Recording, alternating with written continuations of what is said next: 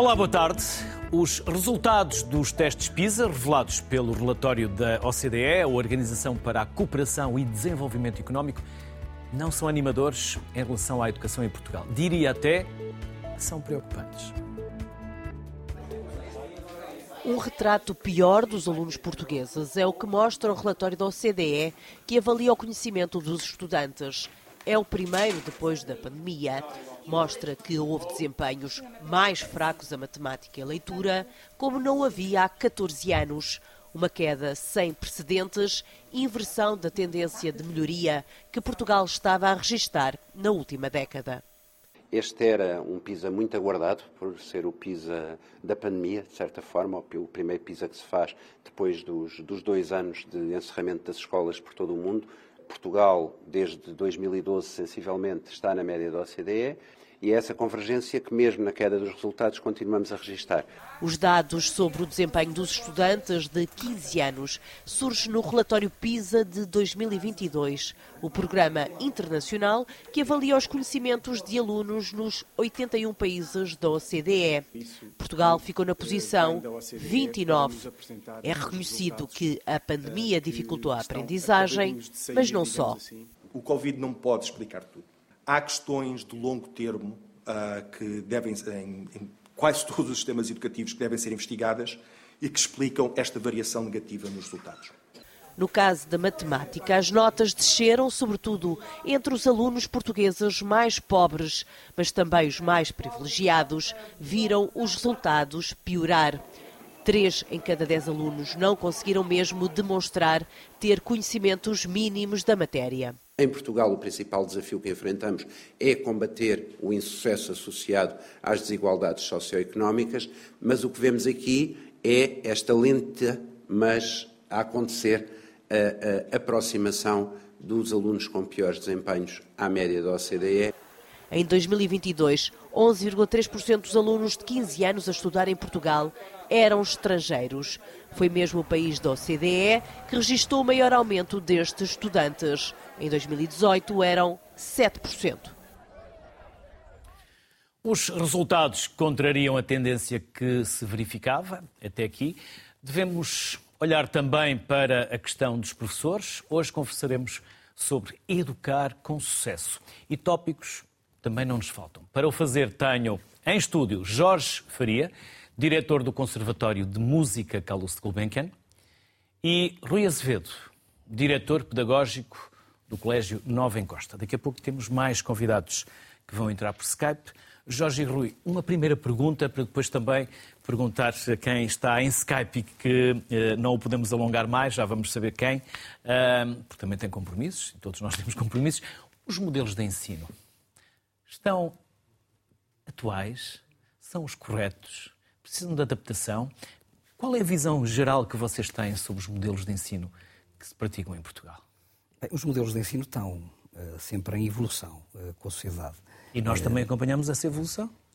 Sim, muitas vezes e em muitos lugares, em muitas escolas, mais rapidamente, noutras não tão rapidamente quanto seria desejável. Se bem que isto não é uma fórmula perfeita para aplicar a cada aluno. Portanto, os alunos são todos diferentes, as organizações escolares também são todas diferentes. E os modelos são muito rígidos?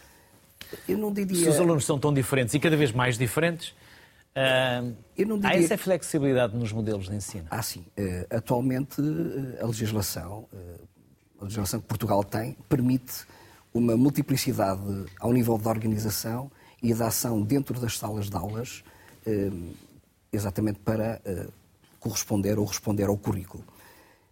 Existe é um outro lado, é que muitas vezes as próprias organizações é que são elas próprias rígidas, que decorrem com naturalidade pelo facto de os principais atores, os alunos, estão sempre a mudar, mas os atores que estão permanentemente na escola vão de ano para ano ficando um ano mais velhos. Refiro-me aos professores e refiro-me aos assistentes operacionais.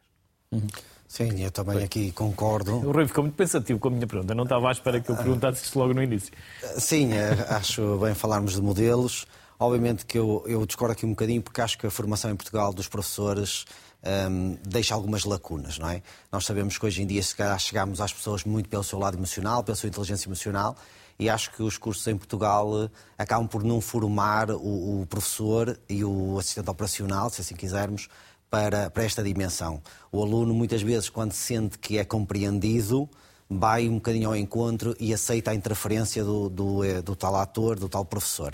Por isso, acho que aqui a formação deixa a desejar um bocadinho em Portugal. Os cursos continuam com as mesmas matrizes, com os mesmos formatos, apesar de se mudar a designação de licenciaturas e mestrados, Bolonha, pré-Bolonha e pós-Bolonha, mas faltam algumas cadeiras que vão trabalhar um bocadinho este lado da psicologia e acho que os cursos em Portugal deixam a desejar nesses campos.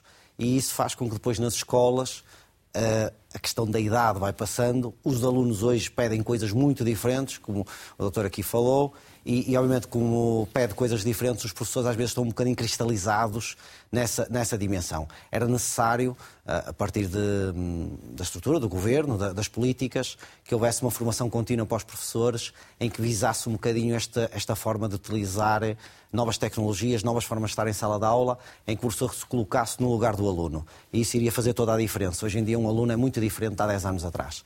E às vezes o professor é o mesmo. Isto não pode ser. Pedro Freitas é investigador da nova SBE, está connosco por Skype, julgo que há aqui uma janela de tempo, uma janela temporal de 10, 12 minutos que tem para estar connosco, por isso, se chegar a algum limite, eh, eh, pode terminar, Pedro. Na sequência do que é que estávamos a falar, podemos começar também por aí, se os modelos de ensino estão demasiado rígidos, se os professores eh, precisam ou não também de mais competências, pode começar por onde entender. Pode começar, mas também convém ouvi-lo. Agora, agora é que estamos, agora é que é, agora é que é. Agora é que é, Pedro, vamos a isso. O professor Rui e o professor Jorge também. Eu, eu devo dizer que gosto pouco de discutir uh, modelos. Eu acho que normalmente quando discutimos modelos de ensino caímos caímos numa frase muito comum que é a escola está cristalizada e é a mesma de há 40 anos atrás, eu acho que isso não é de todo verdade. Acho que as escolas têm-se vindo a adaptar a novas, a novas, a novas realidades.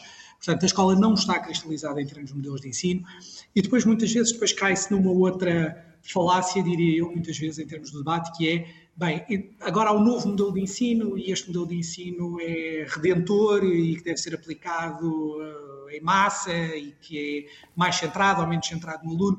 Eu acho que há diversos modelos de ensino que funcionam de forma diversa uh, para diferentes alunos. Nós, quando falamos da escola, e nomeadamente quando falamos da escola pública, parecemos a falar de uma coisa uniforme, quando não é. A escola pública é muito heterogénea, tem alunos muito heterogéneos e, por isso, diferentes respostas devem chegar a diferentes alunos. E este, e este debate dos modelos é muito, é muito recorrente, até do ponto de vista histórico. Se olharmos, por exemplo, quando apareceu a telescola, também se achou que a telescola ia ser o novo modelo que iria ser aplicado. E anos depois, grande parte das empresas que estavam a promover a telescola acabaram por falir.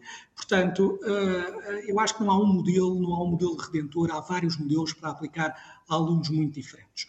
Acho que há aqui temas relevantes que já se levantaram. Em primeiro lugar, em relação aos testes PISA. Eu acho que, de facto, que os resultados do, do PISA que foram revelados no início de dezembro não podem ser menorizados. Nós temos uma queda nos nossos resultados, que é uma queda nos três domínios, porque o PISA avalia leitura, matemática e ciências, e esta queda transversal nos três domínios é particularmente preocupante e é uma queda ligeiramente acima da, da, da OCDE.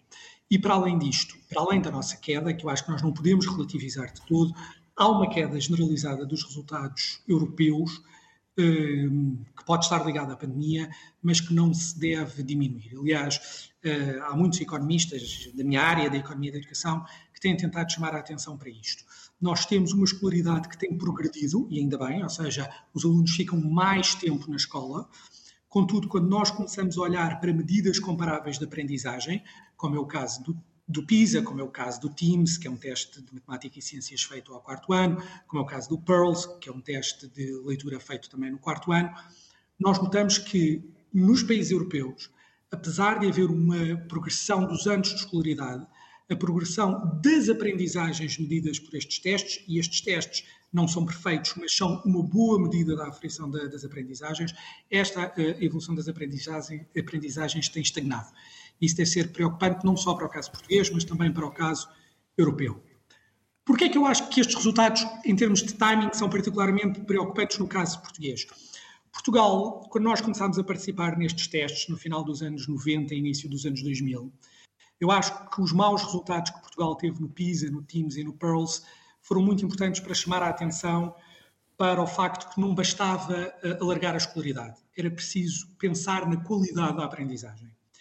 Só que quando nós tomámos esta consciência no início dos anos 2000, eh, tínhamos recursos humanos para fazer este, para fazer no fundo este percurso da, da qualidade. E de facto, eu acho que neste momento Portugal tem esta, tem esta dificuldade. Nós temos uma queda dos resultados que não é só no PISA. Eu acho que um dos, acho que um dos fatores preocupantes é que nós estamos a acumular resultados a piorar em diferentes testes. Às vezes há um teste que piora e nós podemos dizer, bem, foi aquele teste, mas globalmente, se olharmos por outras medidas, estamos, estamos bem mas a verdade é que nós tivemos uma queda no PISA, já tínhamos tido uma queda anterior no PEARLS, alunos de quarto ano, tivemos maus resultados nas provas da frição ano passado, temos resultados de prova de evolução da recuperação de aprendizagens que também mostram uma queda de resultados, portanto, há um acumular de indícios de queda de resultados. E este acumular de indícios acumula com um período particularmente difícil que nós vamos viver nos próximos anos, que é a falta de professores. E a idade deles, não é? e a idade deles. Há, no fundo, aqui dois, dois, dois, dois pontos, que é, por um lado, os professores que estão na carreira são professores envelhecidos. Eh, e isso não tem mal, são professores, são professores a quem a escola pública deve muito, porque são os professores que entraram quando houve a extensão da escolaridade obrigatória do sexto para o nono ano, no final dos anos 80, portanto foram professores muito importantes.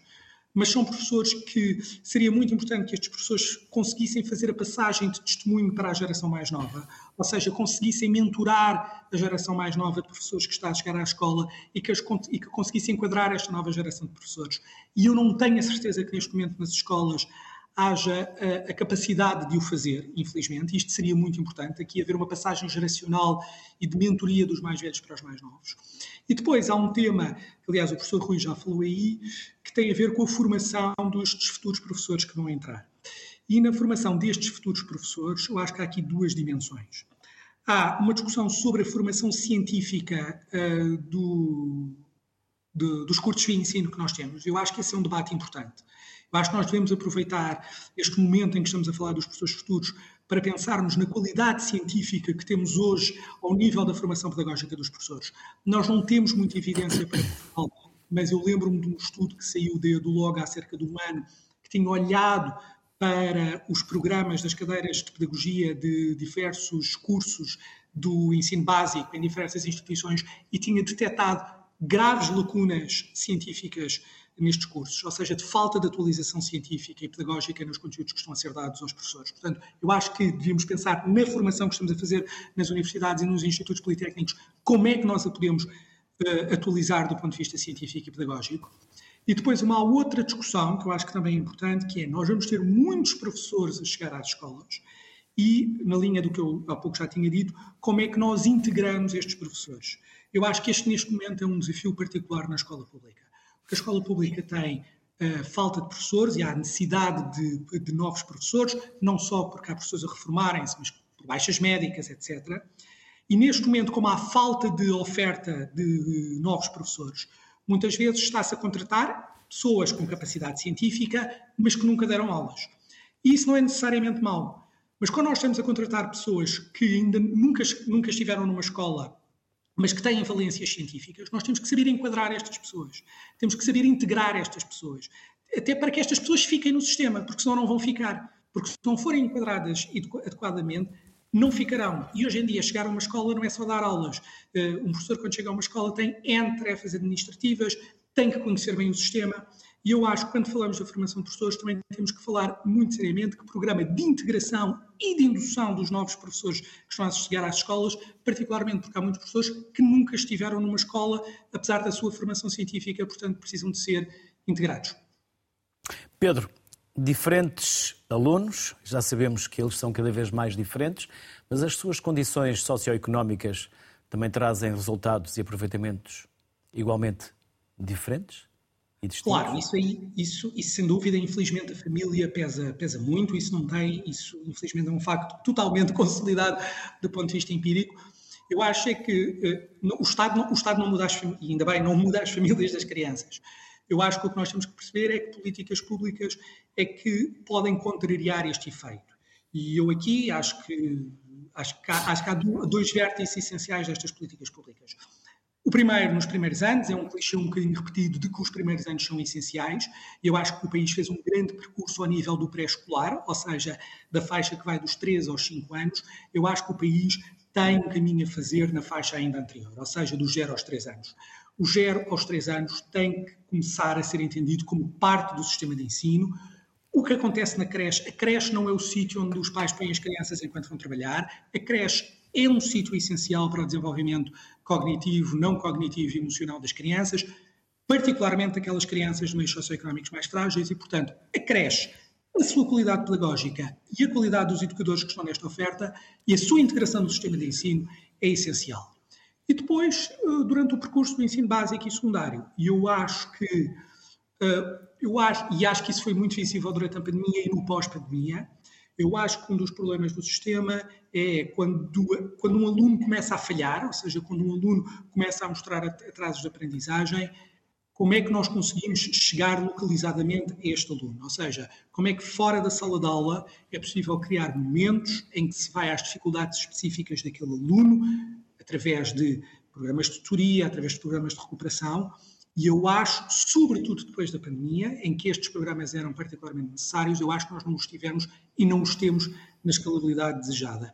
E por isso mesmo, tanto, tanto no início dos primeiros anos dos 0 aos 3, como depois em alguma incapacidade de recuperar alunos que vão mostrando falhas ao longo do tempo, são dois vetores onde, que ajudam, no fundo, a, a, a, a manter as desigualdades que nós observamos no sistema. E o sistema português é bastante desigual, é preciso dizer isso. Eu acho, eu acho, eu acho que é bom dizer uma coisa: os filhos de famílias mais desfavorecidas têm hoje melhores resultados do que tinham há 20 ou 30 anos. Isso é muito importante, mesmo nos, no teste dos PISA, do PEARLS e do TIMSS. Portanto, o país fez uma evolução. Portanto, os filhos daqueles com menores condições económicas têm hoje melhores resultados, mas continuam a ter uma diferença muito grande dos resultados daqueles que vêm de famílias mais uh, favorecidas. E depois, neste campo, para além dos primeiros anos e de como é que recuperamos os alunos, podíamos ter aqui uma discussão sobre outros temas, como, por exemplo, como é que nós distribuímos os alunos às escolas dizer, um aluno de uma família desfavorecida, se vive num bairro pobre, vai para a escola do bairro pobre e vai para aquela escola porque é o que o sistema determina que, ela deve, que, a criança deve, deve ir ou o jovem deve ir. Eu acho que nós precisamos ter maior flexibilidade no sistema para permitir que uma família que esteja num bairro mais desfavorecido e com uma escola num meio mais difícil possa eh, escolher colocar o seu filho numa outra escola, da mesma forma que devemos dar os meios à escola inserida neste bairro mais desfavorecido para conseguir recuperar os seus alunos. Pedro, é disto que trata o seu livro Economia da Educação 2023? Uh, ah, o meu, é, é, um, é, um, dos ensaios da, da, da, Fundação Francisco Manuel dos Santos. Sim, no fundo é isso. É, o objetivo foi olhar para a, a literatura de economia da educação. E só para explicar, a economia da educação, muitas vezes as pessoas acham, não é, não é, não é olhar para a educação de um ponto de vista contabilístico, não é nada disso. É, nós, quando desenhamos políticas públicas de educação, fazemos escolhas. Uh, e, portanto, quais é que são as escolhas trazem maior impacto nos resultados dos alunos. E o que o livro faz é olhar para várias experiências internacionais sobre diversos temas, desde aumento dos recursos das escolas, diminuição do tamanho de turmas, uh, investimento no ensino profissional, uh, apoios tutoriais específicos. Portanto, olha para uma série de políticas depois olha para o que a evidência empírica nos diz, ou seja, o que é que os dados nos dizem, se estas políticas funcionam ou não funcionam, e baseado naquilo que os dados nos diz, depois olhar para o sistema português e pensar como é que se pode fazer melhor e como é que se pode melhorar o sistema. Pedro, está quase a dar o toque, está na altura de ir para dentro. obrigado pela simpatia. Obrigado, não, obrigado Pedro. Boa e espero que não o tenhamos atrasado. Julgo que não. Não, não, de todo, de todo. Está, obrigado. Está, está mais que tempo. Muito obrigado. Estamos dentro do tempo. Obrigado. Muito obrigado. Adeus. Boa tarde. Até uma próxima. Jorge e Rui, querem acrescentar alguma coisa ao que não, é, Pedro... Sim. É bastante pertinente. Eh, é, assim, é, é claro que nós estamos a sair de um período pós-Covid, não é? Eh, mas também estamos a entrar num outro período diferente, que é o período onde uh, o professor é um bem escasso. Uh, há zonas do país, há escolas do país que passam muito tempo onde os seus alunos não têm acesso à professora daquela disciplina. Eh, e esse outro momento é um momento que exige que aquela última parte ehm, que o Pedro nos eh, contava, da recuperação das aprendizagens, exige-se mesmo que sejam programas que sejam execuíveis no terreno. Ora, para tal, são necessários recursos, é necessário investimento. E para uh, implementar esses programas são necessários também os professores que não existem. Uhum. Eu aqui, aquilo que o Pedro falou, eu ia separar em dois temas. A questão do, do, da creche e do berçário, que é assim que é conhecido eh, em sociedade.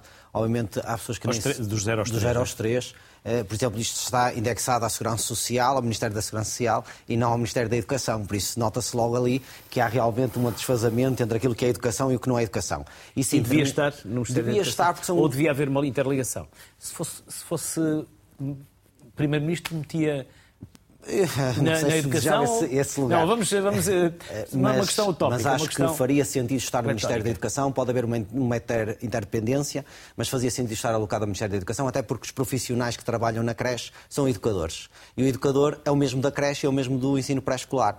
Há determinados estímulos que em determinadas idades têm resultados muito grandes e em determinadas idades faz sentido. Acho que o Governo tem também, as políticas educativas têm neste sentido, ou seja, existe investimento com a creche feliz, no sentido dos pais deixar de ser um peso financeiro e passarem a poder ter os filhos na escola, nesta realidade, e não ser os avós a fazerem alguns estímulos que obviamente não estão preparados para isso. Os avós servem para dar mimo, não, não, não ensinar determinadas realidades. Por isso eu penso eu que o Governo tem crescido nesse, nesse aspecto e, ne, e nesse campo está de parabéns. Obviamente que a creche feliz não está a chegar a todos. Uh, é um processo que está ainda a tentar ser afinado, penso eu que será esse o objetivo e, e é uma mais-valia. Acho que esta, esta medida, e assim falar também daquilo que me toca a mim enquanto diretor de escola, no meu caso específico, que, que trabalho num, num colégio privado, obviamente que esta, o pai, neste momento, neste, nesse modelo, pode escolher a creche. Uh, existe um financiamento público para o pai poder escolher a creche uma realidade que em Portugal não existe para os colégios, ou seja, e que seria uma discussão que faria sentido. Obviamente queríamos discutir direita e esquerda, não é esse o objetivo, mas sim os pais escolherem escolher. Discutimos demasiado direita e esquerda. Discutimos demasiado, acho demasiado que não é esse o objetivo. eu penso no... eu que enquanto diretor, o João, o Pedro, todos ligados à educação, o que queríamos é os melhores para os nossos alunos. E eu penso eu que os pais, em última instância, serão capazes de fazer essa escolha. Eu se estiver numa realidade, numa cidade com duas ou três escolas, eu poderei escolher a escola do meu filho. E foi isso que o Pedro também ali falou, que hoje em dia não é permitido. O aluno do bairro social não pode escolher a escola no centro do Porto porque está destinado à sua área de residência. Isso não fará grande sentido, fará sentido que o pai possa escolher. Estes, eh, o Estado já, faz, já tem eh, as tais escolhas com os gastos, já faz gastos massivos com a educação, acho que pode gastar mais, mas poderia permitir à sociedade fazer as escolhas em função dos seus filhos. E isso também faria com que as organizações, quer eu, quer o João, quer outros, eh, trabalhasse de uma forma diferente. Porque, obviamente, eu tenho uma pressão muito grande em ter sucesso, e o sucesso muitas vezes não é só o resultado dos exames, o resultado claro. dos testes. Um pai de quinto ano não me pede que os filhos tenham a melhor notas do país. Um pai do quinto ano o que me pede é que o filho seja atendido, que a gente saiba quem ele é, que ele se sinta acarinhado, que combate as dificuldades inerentes à área dele e, por isso, muitas das vezes, se há uma escolha da família, há uma pressão positiva, penso eu, sobre a escola, no sentido de ela se reinventar todos os dias, que é isso que os colégios, penso eu, que têm que fazer e têm constantemente estado a fazer. Eu, no Colégio Também Costa, faço há 12 anos assim, reinventámos todos os dias. Acredito que o João há 50 anos, lá, que o faz há 50 anos, eu, eu, uh, que tem que ser. Jorge Rui, então vamos falar dos vossos, vamos falar dos vossos, eh, da vossa escola, do vosso colégio. Partimos do geral agora para o específico. Sim. A minha escola é uma escola pública. Mas com modelo privado? Não tem modelo não. privado. A minha escola é uma escola pública e foi ela que, basicamente, inventou o modelo de ensino integrado artístico que é aplicado em outros conservatórios do país. Portanto, a escola surgiu há, 50, há mais de 50 anos, mas neste edifício... Está onde? Está em Braga. Uhum. É um ensino artístico especializado. São, tem um edifício com 50 anos, já vamos no 50, faz 53 este ano. Eh, começou como um, proje um projeto piloto, agarrado a outra escola pública. Eh, por altura dos anos 80, eh, evoluiu, tornou tudo mais claro no que tem a ver com o acesso dos alunos. É certo que o acesso faz-se através de uma prova de ingresso. Portanto, o ensino artístico especializado faz-se com uma prova de, de, de ingresso. Essa prova seleciona, efetivamente, quem entra na escola. Portanto, só faz sentido entrar no ensino especializado artístico quem tem vocação ou quem tem alguma queda, no meu caso, no caso da música é para tocar um instrumento, e fez o seu percurso. Eh, tem um ensino integrado do primeiro ano do primeiro ciclo até ao décimo segundo ano. Sendo que do décimo ano até o décimo segundo ano é um curso específico mesmo de instrumento. E se o talento vier depois? Aí está. O talento, o talento vier depois de quando? Do décimo ano? Sim. Não, tem que haver uma estrutura uh, na parte performativa. Aliás, uh, um instrumento é uma coisa incrivelmente difícil de tocar. Uh, é, exige uma mobilização de um conjunto de competências mesmo muito grandes. O que fazem é que a performance no final seja aquelas performances que nós vemos. O resultado destas escolas, depois do seu período de passarem os alunos na universidade, ou mesmo no final do 12 ano, os alunos da escola Carlos Gulbenkian de Braga saem para uh, universidades no estrangeiro. Uh, o resultado, o produto dos alunos da escola Gulbenkian pisam no futuro, no futuro deles pisam os palcos da Europa e palcos E não têm possibilidade de ficar cá e pisar palcos cá? Não, Tem que emigrar? Eh, sejamos, sejamos claros, ehm, de facto, a, é, é, é, realidade é um bocado, é um bocado engraçado, eh, portanto, conviver e estar no meio de eh, os professores que são da área especializada. Eu sou professor de Física e Química, não sou da área artística, mas convivo todos os dias com os professores da minha escola e é interessante é dizer, porque eles dizem o, o aluno ou o ex-aluno desta escola que que é especialista no trompete, toca na orquestra tal, ou depois na orquestra de Berlim, eh, ou está a dar aulas em Espanha, eles sabem onde eh, aquele aluno no passado, mas que hoje é um grande artista, desempenha, faz o seu trabalho. E, obviamente, onde é que é o seu trabalho eh, quando não é ensinar, quando não é dar aulas em conservatórios? É nos palcos. E os palcos estão espalhados pelas grandes cidades da Europa e do mundo. Hum. Rui, e o vosso colégio fica onde? O Colégio Nova Encosta fica em Passo de Ferreira uh, e existe o Colégio Nova Encosta, que tem os meninos um bocadinho dos 6 anos aos 18, primeiro ano, primeiro ano ao 12 segundo, e depois temos também em Costa dos Sonhos, que é os meninos do berçário, dos 4 meses aos 6 anos. Isso é um projeto que tem 15 anos, sensivelmente, uh, estou já à frente do colégio há 12, Uh, pronto, e tem dado muito trabalho e muito prazer ao mesmo tempo. Obviamente que nós temos que agradecer, no fundo, às famílias da região que confiam num projeto, que um projeto destes a iniciar, é, obviamente é um bebê e é, é, muito difícil nós colocarmos os filhos, a coisa que é mais importante para nós, e acreditar num projeto deste raiz. E eu tenho lá pais desde, desde os primeiros dias e, e, agradeço desde já a todos eles.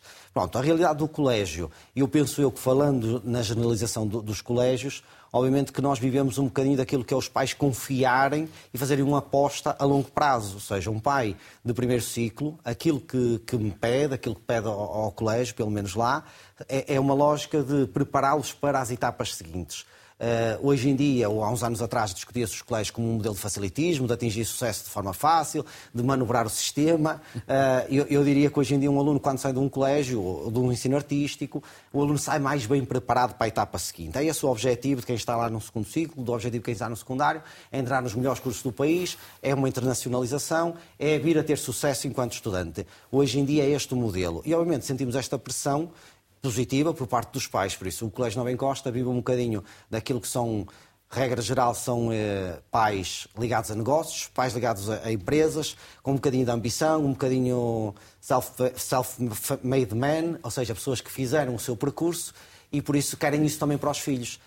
Eu acho que os colégios, aquilo que tentam criar nos seus alunos, e pelo menos no Nova Encosta é este o perfil, é aumentar-lhes a organização, aumentar-lhes a capacidade e a eficiência de produzir. Uh, diria que o articulado, e, e metendo-me onde não devo, o articulado também faz isso, porque os alunos têm uma agenda muito apertada e o aluno tem que obrigatoriamente melhorar a sua eficácia no seu processo. Porque o aluno acabará por ter também o seu horário de prazeres e, e, de, e de, outras coisas uh, ligadas à propriedade, e por isso aquilo que nós queremos tentar é que o aluno seja muito eficaz, muito eficiente, e é isso que os colégios, pelo menos na minha visão, têm que ter. Tornar o aluno eficaz no seu processo.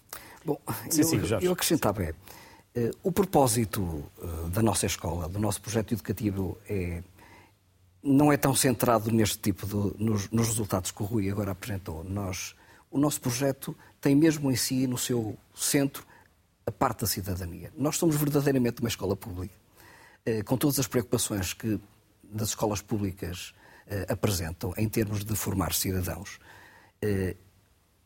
Temos a preocupação, naturalmente, como qualquer escola, acredito eu, pública faz, eh, e privada, que é de prepará-los melhor, naturalmente, para a etapa seguinte. Portanto, eh, todos os professores, todas as escolas desejam que os seus alunos tenham os melhores resultados possíveis. Portanto, juntam e proporcionam as condições possíveis e muitas vezes as impossíveis para eh, colmatar as dificuldades que se apresentam, não é? E claro que o objetivo é que o aluno escolha o seu percurso no futuro. Isso também é possível da escola do Conservatório de Braga. Eh, que é, é uma escola de ensino integrado. Também temos articulado com outras escolas.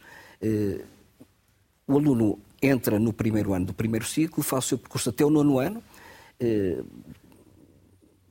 a estrutura do ensino está desta forma, ensino básico, e depois vem o secundário, e depois candidata-se, se quiser continuar, no ensino artístico, naturalmente, quando se candidata vindo desta escola, já tem um background de conhecimento em termos de performance artística, performance musical, eh, também na área da composição, são autores que compõem eh, música, para fazer, naturalmente, a etapa seguinte. Não é única e exclusivamente vincada para a música. Só a etapa seguinte é que é, que é este aspecto. Mas eu ainda só queria puxar um bocadinho atrás. Eu discordo um bocado do que disseste um bocado no que tem a ver com a parte da creche. Eu sou daqueles que considera que a lei de base do sistema educativo está muito bem feita, apesar de ser, de ser datada dos anos 70. Naturalmente precisa de ajuste, ajustes, não é? Eh, e, concretamente, o que tem a ver com a área assistencialista de um Ministério eh, será com ele, mas concretamente o Ministério da Educação tem a sua missão, tem a sua obrigação. Eu considero que gerar mais confusão no que tem a ver com um, tudo que tem a ver com a educação, a rede de ensino, uh, puxando uh, uma fase anterior ou mais baixa ao nível das creches, hum, será criar muita dificuldade na gestão e não, não acredito muito que tal eh, seja possível. Agora, é preciso, é sim, aí no pré-escolar, eh, no período pré-escolar, com 3, 4 e 5 anos, uma aposta eh, maior para que, de facto, mais crianças passem por esse ensino, tenham essa oportunidade de, pré-escolar, para começarem o período de ensino do primeiro, segundo, terceiro e quarto ano melhor preparadas. Ah, eh, ok, há, há aqui algum, alguma discordância, mas faz parte e ter opinião é, é saudável. Um, e ainda eu bem aqui, que assim é. Exatamente. Senão. Senão não estaríamos para aqui monótono. a debater. É? Mas eh, eu acho que às vezes o, o, ser humano é um ser insatisfeito. E, eh, a sociedade. E ainda bem. Ainda bem. ainda bem, é por isso que os portugueses conquistaram em algumas alturas da, da, da história metade do mundo. Também por necessidade. Uh, e, e, por necessidade. Mas esse é o nosso espírito de, de, de português e de ser insatisfeito. E acho que às vezes esta insatisfação que é, em to, existe em todos nós, existe no, na classe docente, na, nos engenheiros, nos arquitetos, nos médicos, às vezes nós não estamos a saber canalizar esta insatisfação dos professores. E por isso eu diria que muitas das vezes existe aqui alguma.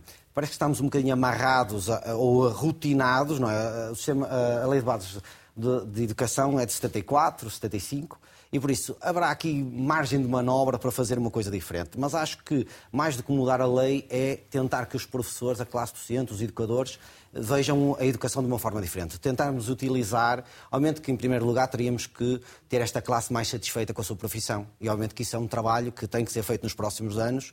A profissão precisa ter professores, como precisam os médicos, os engenheiros, os arquitetos, Todos, todos devem estar satisfeitos dentro da sua profissão, tendo as minuências que as profissões têm, mas devemos estar satisfeitos. Toda a gente que foi para professor foi por gosto, por paixão, os médicos iguais, os arquitetos igual, por isso, eu diria que teremos muitos profissionais que gostam do que fazem, mas nós temos que saber aproveitar um bocadinho esta, esta insatisfação dos professores e ela está muito canalizada para esta revolta com o sistema e devia estar canalizada para o bem do aluno. E era possível, mas temos que, obviamente, satisfazer os professores, terá que ser eh, desta forma. Via Skype está connosco o Hugo Quinta. O Hugo é diretor do Colégio Manuel Bernardes. Olá, Hugo. Boa tarde. Olá, boa tarde. Bem-vindo.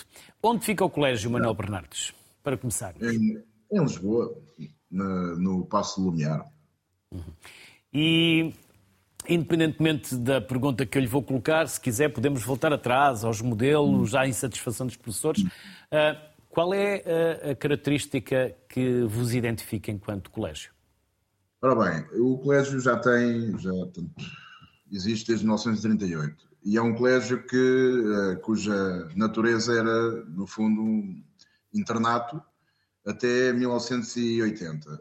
A partir dessa altura abriu para, para o exterior e, portanto, sobretudo era um, era um internato para rapazes e uh, abriu-se, de facto, na década de 80 para o, para o exterior, para rapazes e, e raparigas, portanto, um ensino misto. Aquilo que caracteriza o colégio um, é, sobretudo, um, as duas componentes. Portanto, o, projeto, o projeto do colégio está, está vocacionado para o prosseguimento de estudos, portanto, neste sentido, levar os alunos desde a pré-escola até ao 12 ano, um, de uma, digamos que leva os seus alunos uh, aqui connosco. E o seu, o seu propósito é efetivamente levá-los para, para a universidade, enfim, encontrando a, a opção que melhor, que, que mais pretendem. Mas tem uma outra componente, tem uma componente de, eh, se quisermos, de acompanhamento dos, dos comportamentos, uma componente disciplinar. E uh, do ponto de vista do, do, trabalho com os alunos, digamos que nós aqui, não, os alunos e os professores não estão de, entregues a, a só a si próprios para resolver problemas do, do, foro, do foro disciplinar, do foro comportamental.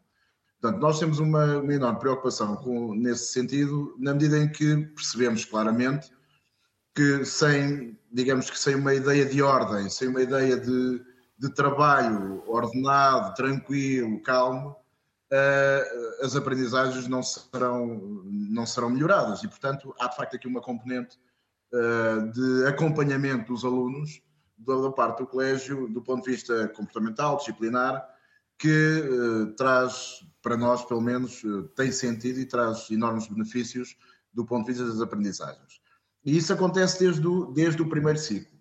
Uh, portanto, há de facto essa, essa preocupação com a, com a vertente, naturalmente, do seu desenvolvimento uh, cognitivo, mas também emocional, comportamental. Uh, e, portanto, o, o, colégio, para nós, tem, de facto, beneficia o, a aprendizagem dos alunos através dessa, dessa, dessa preocupação. Naturalmente, que em relação àquilo que foi dito, é evidente que há, uma, uh, há um fator comum que é a estabilidade do professorado, a estabilidade do corpo docente, uh, que, é, que é o caso do, do, do Colégio Manuel Bernardes. Portanto, nós, de facto, uh, os nossos docentes, é muito difícil haver aqui alterações e o corpo docente não é um corpo docente envelhecido. E, e, portanto, o que há, de facto, é uma estabilidade muito grande relativamente uh, à, à, entrada e, e, saída de professores, ou pelo menos à, à mudança, digamos assim, de, de, um paradigma de prática pedagógica.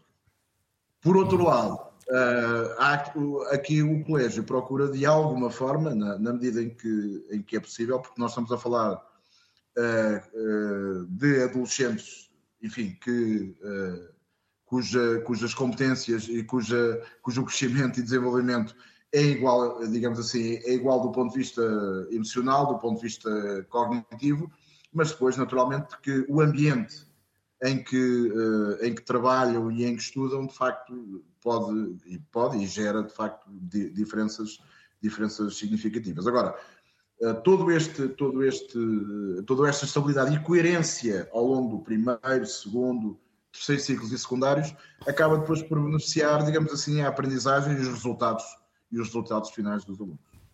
E o acesso à te tecnologia? O acesso à tecnologia, no caso, do, eh, teve de facto uma, um desenvolvimento muito grande, penso que terá sido na maior parte das, das, instituições e sobretudo dos colégios privados, uns mais, outros menos. No caso do colégio, nós no período de pandemia, naturalmente tivemos que fazer um reforço significativo.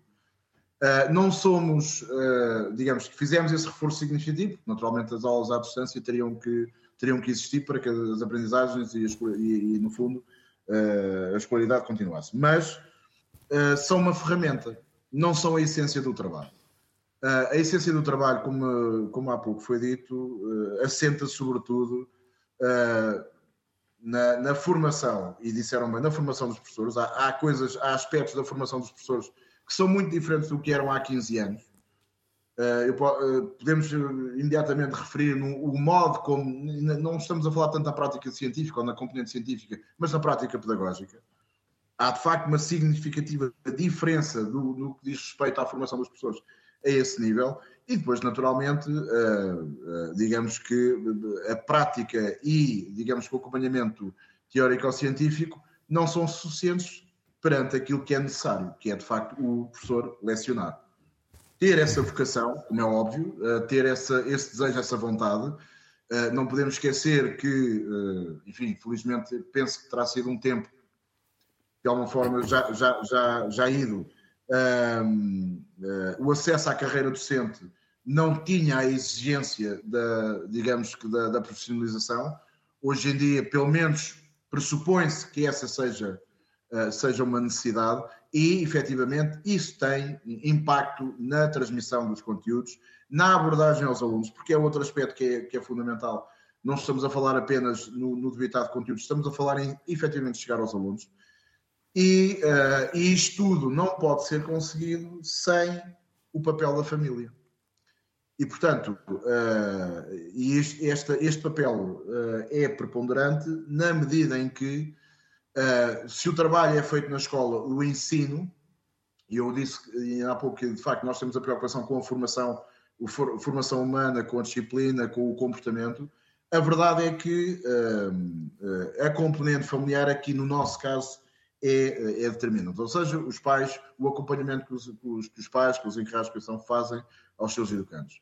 E, digamos assim, o contacto, a troca que existe entre, eh, entre o colégio e, uh, e as famílias, porque este feedback, esta preocupação permanente, acaba naturalmente por trazer aos alunos, uh, se quisermos, uma, uma maior responsabilidade e uma maior consciência daquilo que, que é necessário para, para poderem aprender. Portanto, esta componente escola, família, professores, alunos, há de facto, tem que, tem que entrar aqui numa, numa, num jogo conjunto, num trabalho conjunto, e é isso que de alguma forma nós sentimos, sobretudo no, no pós-pandemia. E a tecnologia uh, é importante na medida em que, um, ehm, embora nós, enfim, entendamos que o trabalho, uh, o trabalho, a escola, as aulas devem ser, devem trazer alguma, digamos, uma componente atrativa, mas nunca esquecendo uh, aquilo que na, na, sua natureza é, que é trabalho. E, portanto, os, o, a ideia do esforço, a ideia do trabalho continuado uh, nos nossos alunos é, é, essencial. E, portanto, as tecnologias são uma ferramenta, naturalmente, e hoje em dia uh, ajudam muito, se quisermos, os professores, Uh, mas cá está, é, é, é, mais uma ferramenta para, para o trabalho junto, junto, junto dos alunos. Hugo, muito obrigado pela simpatia e pelos contributos que nos deixou. Bem-haja, felicidades e um bom ano. Obrigado. Obrigado. Em 2022, há dois anos, quando a RTP transmitiu o Ensino, o Desafio Superior em Portugal, a tecnologia já era um tema fundamental na educação. Hoje, a importância é ainda mais óbvia. Vamos recuperar um excerto desse documentário.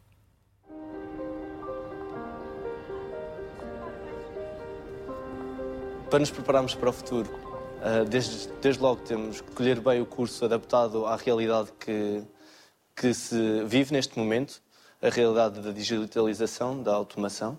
Nós temos cadeiras de programação, eh, essencialmente todos os semestres, pelo menos uma, e, e, nesse sentido prepara-nos também para, para o mundo digital, por assim dizer, nomeadamente na área da saúde, que é a minha área.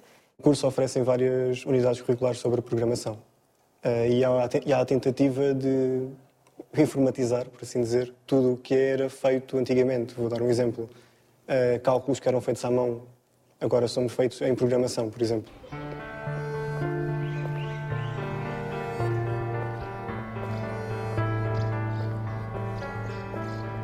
Somos produto do passado, mas desenhamos o futuro com o conhecimento e as ferramentas do presente. As disciplinas das artes e das humanidades desempenharam desde sempre um papel central na formação do ser humano e na criação de sociedades mais justas e mais inclusivas.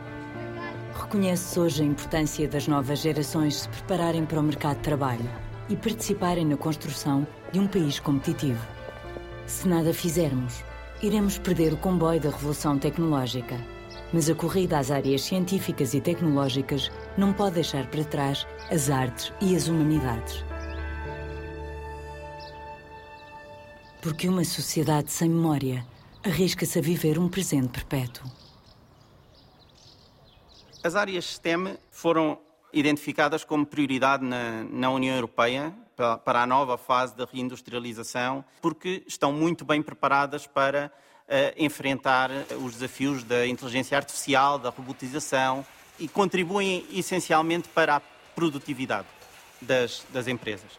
A questão das áreas STEM, portanto, ciência, tecnologia, engenharia, matemática, eh, é uma área muito enfatizada e, obviamente, elas são muito importantes. O receio que eu tenho relativamente ao, ao, foco que é colocado ou sublinhado na importância das áreas de ciências e tecnologias é que, mesmo nessas áreas, aquilo que nós vamos ouvindo de pensadores, de empresários, é que eles também gostavam que esses estudantes tivessem uma formação mais ampla que lhes desenvolvesse uma capacidade para, eh, para ler, para refletir, para comunicar, para trabalhar em grupo, para pensar outras coisas e, portanto, que houvesse cruzamentos do ponto de vista disciplinar. Esta ideia de nós precisamos das ciências duras para nos desenvolvermos eh, tecnologicamente e economicamente, tendo esquecido o, o, os outros contributos, e isso eh, pode sair caro.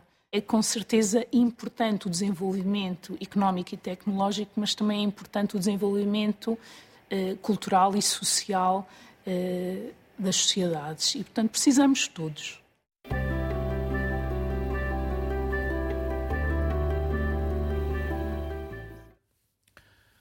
Vamos juntar à conversa a Fátima Simões. A Fátima é professora da Universidade da Beira Interior. Olá, Fátima. Bem-vinda à Sociedade Civil. Já nos está a acompanhar, uh, julgo que Já. praticamente desde o início do programa. Pode, uh, se quiser, recuperar algumas das uh, temáticas que aqui já falámos, mas permita-me colocar-lhe esta pergunta para início de conversa. E as turmas não serão demasiado grandes? Não, não estou a ouvir. Perguntava que. Consegue ouvir agora? Sim. Julgo que me estava ou nos estava a ver e ouvir desde o início do programa, por isso pode recuperar alguns dos temas que aqui já falámos. Mas permita-me, para início de conversa, perguntar-lhe se o número de alunos por turma é o adequado. Ah, não.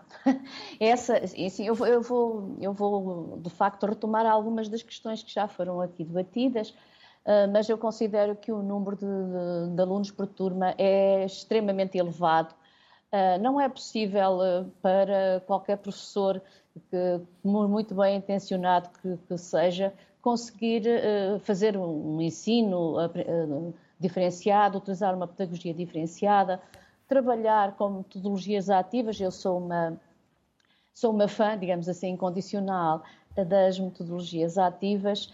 E, e sabe-se que para as metodologias ativas eh, nós temos que ter turmas relativamente pequenas para podermos trabalhar com grupos também pequenos e podermos gerir Uh, gerir uh, uh, as temáticas que vão sendo abordadas na, na, na sala de aula, para que depois possa haver discussão, não utilizar apenas o trabalho de grupo colaborativo como, como, como uma estratégia uh, mais ou menos estéril, mas utilizar o trabalho de cooperativo ou colaborativo como uma estratégia de aprendizagem, uh, de demonstração por parte do aluno da aprendizagem que, que, que teve a partir dessa, dessa atividade e, e, poderá eventualmente ser também uma ferramenta de avaliação.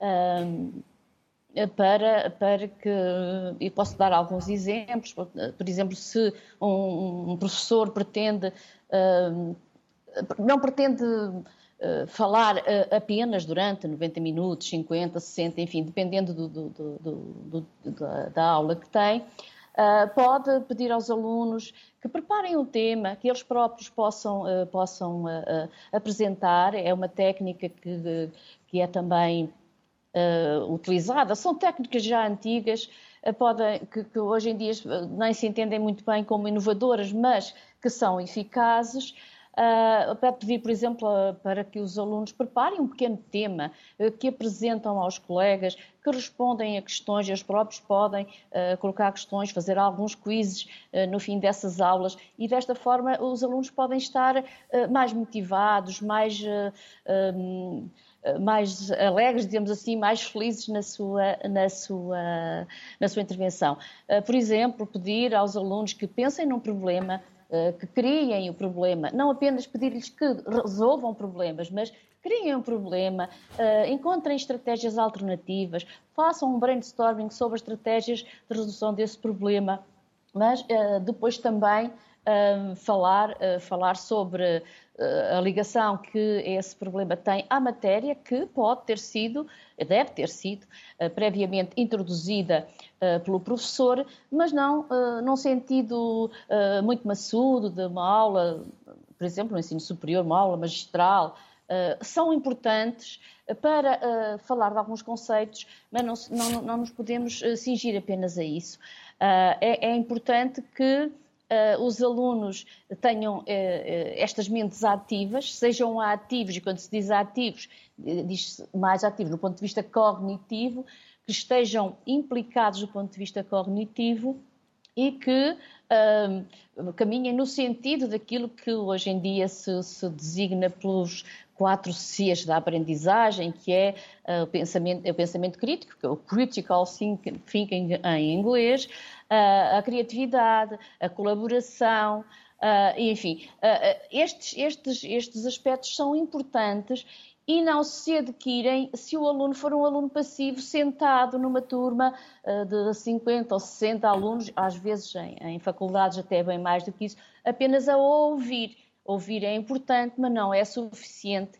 Uh, nós, nós, percebemos, até já como adultos e como alguns, como professores, como é o meu caso, há muitos anos, nós percebemos que também é, é muito mais, uh, uh, consolida-se muito mais depressa uma aprendizagem se nós próprios formos pesquisar e juntar aquilo que já sabemos e não apenas aquela, aquela ideia de que eu agora estou aqui a dar esta matéria, vocês têm que aprender e no final vamos fazer uma frequência, vamos fazer um teste. Uh, e passados três ou quatro dias, se voltarmos a fazer aquele teste, na grande maioria das vezes os alunos já não, já não dominam os, os conteúdos, já, já não Fátima, conseguem e... interrelacionar determinados conceitos e etc. E falamos uh, pouco de saúde mental. Aquilo que, que os. Diga, diga, sim. Falamos pouco de saúde mental nas escolas. Estou com uma. Estou com falamos, falamos pouco de saúde mental nas escolas.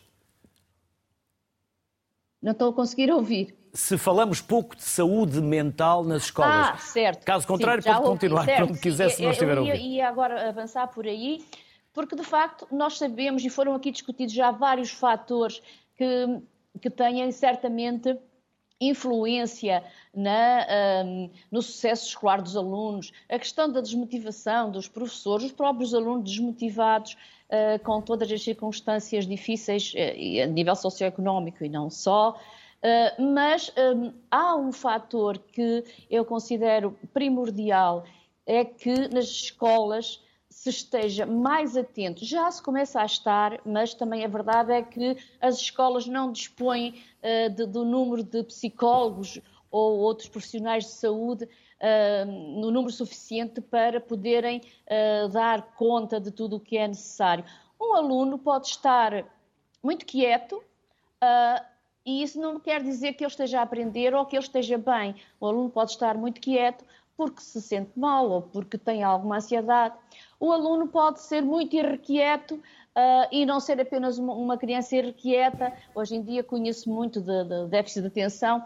Muitas vezes estas, estas questões têm a ver com uh, alguns problemas de ansiedade, às vezes depressão, que passam despercebidos e que são, têm características uh, específicas quando estamos a falar de crianças e adolescentes e que deveria ser, de facto, um, uma aposta das escolas é fazer, é estar extremamente atento a isto.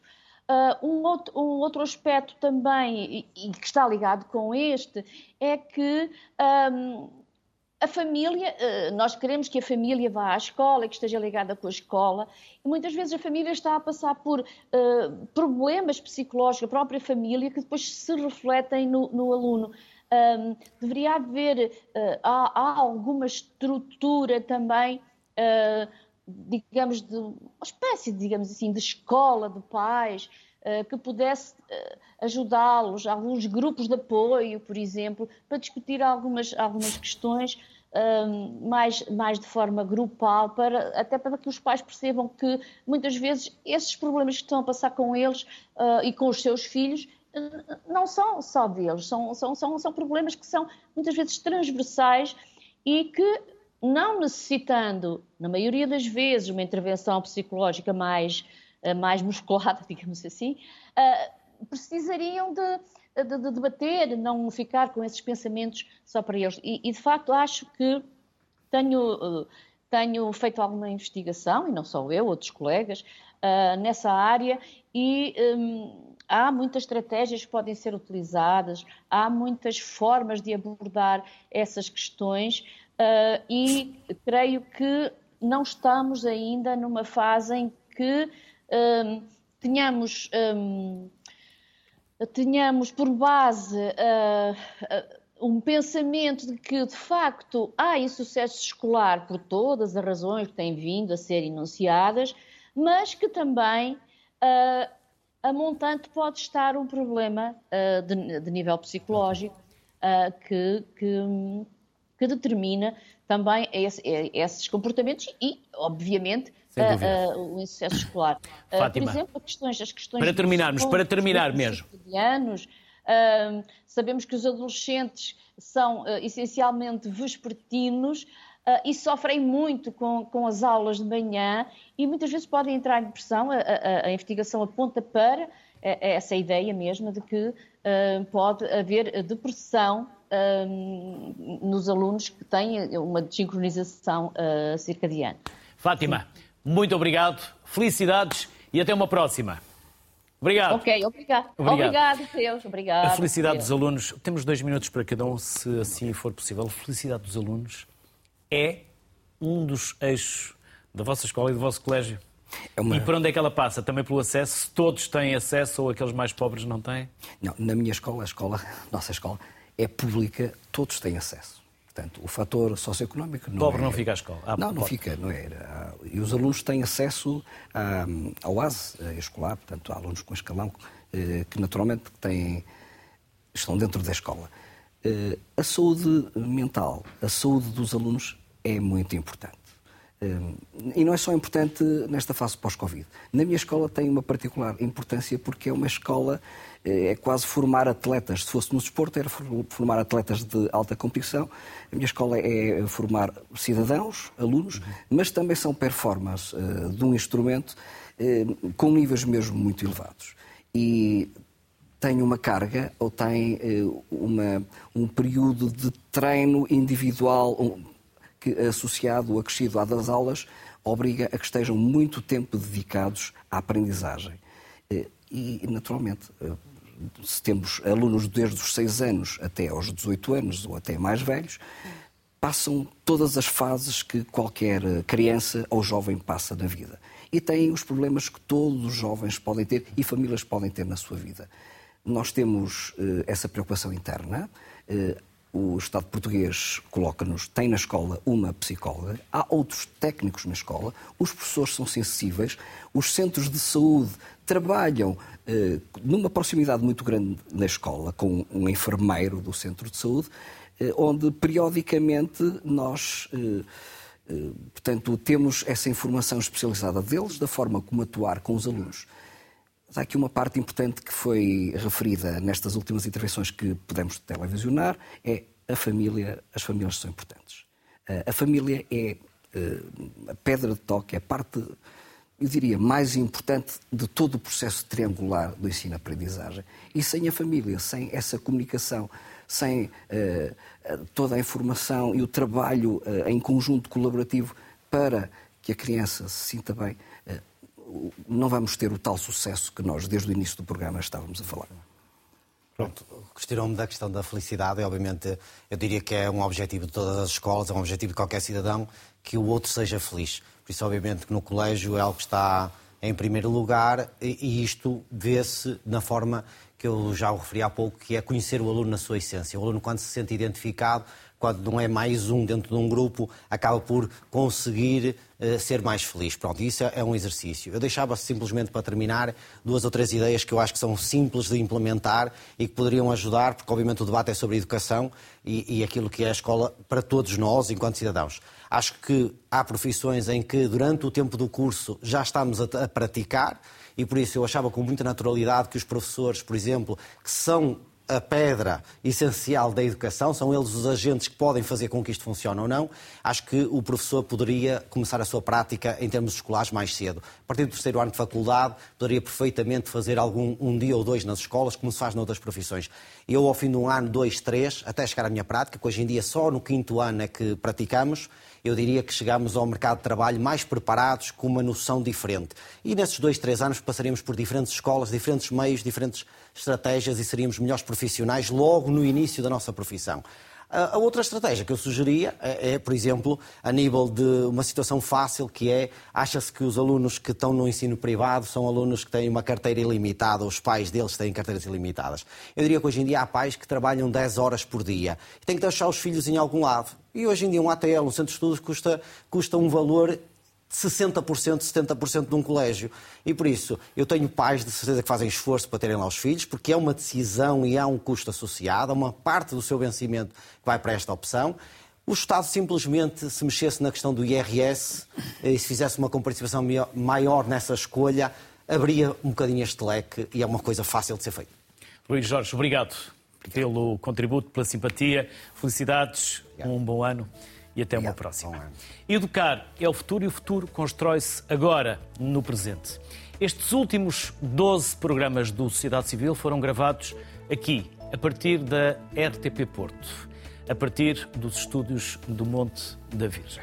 E a partir de uma casa que sempre foi e continua a ser uma grande escola. Por isso, a todos os profissionais da RTP Porto que nos ajudaram a pensar, a produzir e a realizar este Sociedade Civil, o nosso muito obrigado. Voltamos para Lisboa, mas sempre com saudades destes 15 dias que aqui passámos no Porto e também fomos tratados. É estes profissionais que fazem a RTP Porto também uma referência especial, porque muitos aqui ficarão pela RTP, pelo Porto, por Lisboa, pelas delegações e outros seguirão o seu caminho noutros órgãos de comunicação social. A todos, muito obrigado e as maiores felicidades. Quanto a nós, amanhã voltamos para Lisboa. Saúde e até lá.